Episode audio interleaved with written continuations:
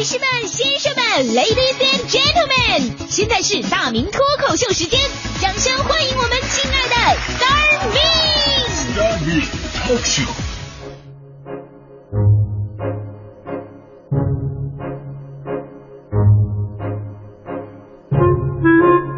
好，欢迎各位啊，来到今天的大明脱口秀，我是大明。呃，有一个段子啊，说这个美国，你说他那么强大，为什么一直不敢招惹咱们中国呢？哎，话说美国有个间谍卫星，专门调查各国的军事实力，而有一次啊，针对中国进行了极其细致的侦查。完事儿，这个卫星自动给美国白宫发回报告。报告分析，中国是一个特别神秘的国家，每年的八九月份就会涌现出大批数以千万的军队。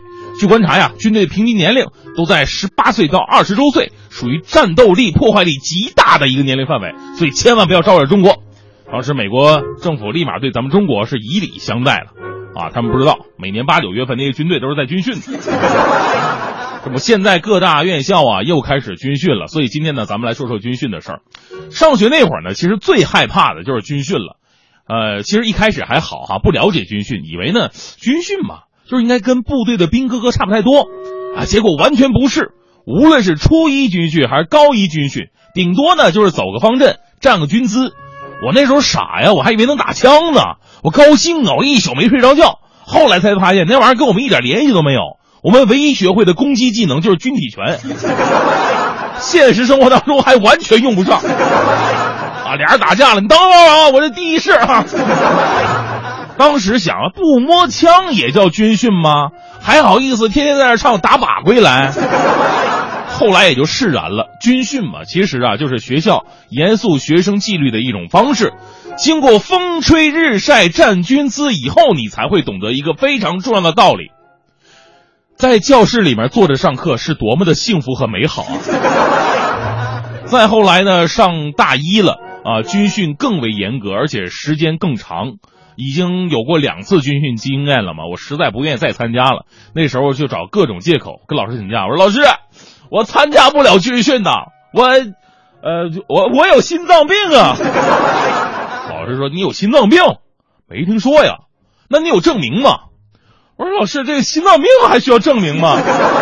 行，老师，我证明给你看啊！哎呀妈呀，犯病了！哎呀，我这心脏是拔凉拔凉的。老师怒了，我说的是医院证明，不是行动证明，好吗？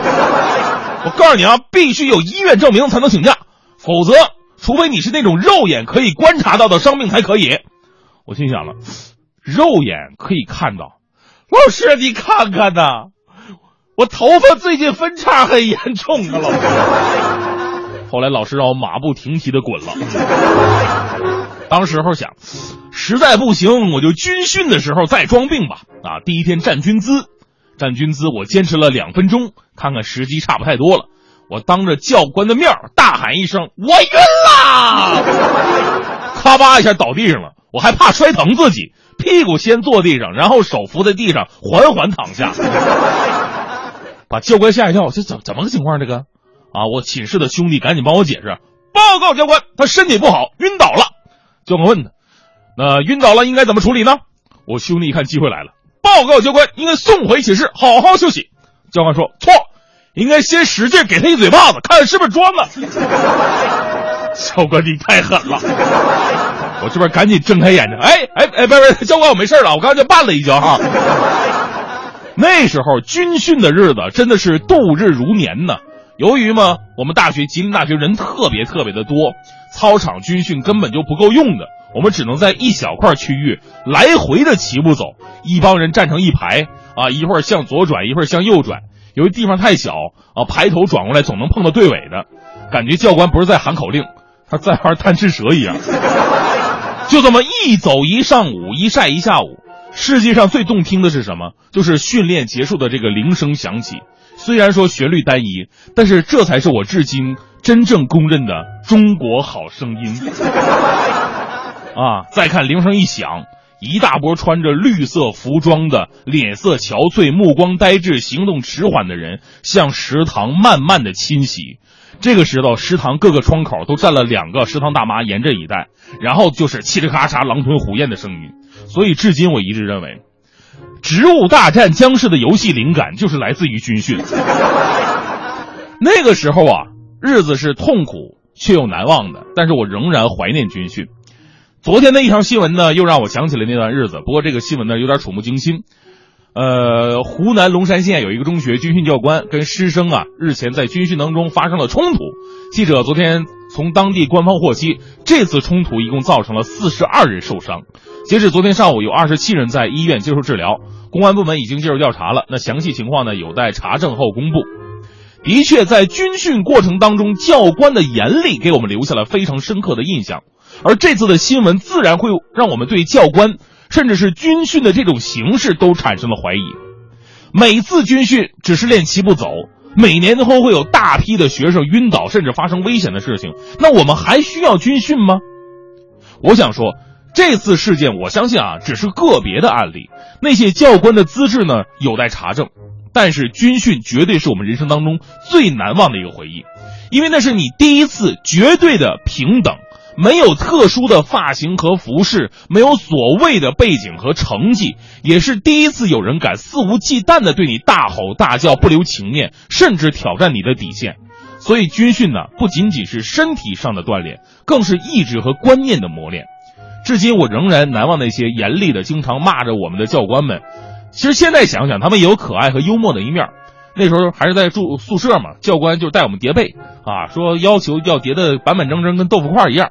我最讨厌就是这个，因为这从小我手工能力就不好，我叠出来那就不是豆腐块，我那豆腐豆腐脑都是，一掀开一股臭豆腐味儿。教官受不了啊啊，亲自手把手教我，这么叠，这么叠，学没学会啊？帮我把这叠好了，从此那个被就被我供起来了，绝对不能碰啊，绝对不能碰，别人不能碰，我也不能碰。到晚上我打个地铺睡地上。第二天导员教官一起来检查。啊！给我们寝室人、其他人一顿臭骂。你看看你们叠的被什么玩意儿啊？你看人家大明这被叠多好。呃，训练的时候呢更有意思，你就发现这帮教官口才特别的好，一点不比我们主持人差，那简直就是段子大集合呀！啊，声音虽然严厉，但是里边包袱不断啊。那教官经常喊：“说破，没怀孕的挺什么肚子啊？乱看什么？看看看看哪？往往哪看呢？那有美女啊！”有的话我不早看过去了吗？啊，笑什么笑？你再笑牙打爆啊！齐步走，齐步走，你们看齐没有啊？怎么一条弯曲的直线在我面前呢？跟你说，第一排的步伐迈小一点，后面腿短的韧带都会拉伤了。啊，听我口令喊口号啊！啊，学生边踏步边喊口号：政治坚定，学习勤奋，作风踏实。啊呃啊。忘词儿了，教官怒了，什么玩意儿？四句话还记不住啊？失忆症啊？啊？吃饭你们忘了吗？有个学生还真配合，没忘。教官一愣，吃饭没忘？你是选择性失忆症啊你？所以那个时候真的很苦，但是现在想想呢，特别感谢那些可敬可爱的教官给我们上的这堂不一样的社会课，让我们懂得了很多的人生道理。所以呢，想在今天的节目当中点播一首歌曲，送给那些所有值得尊敬的、可敬的、严厉的教官们，一首张学友的《你好毒》。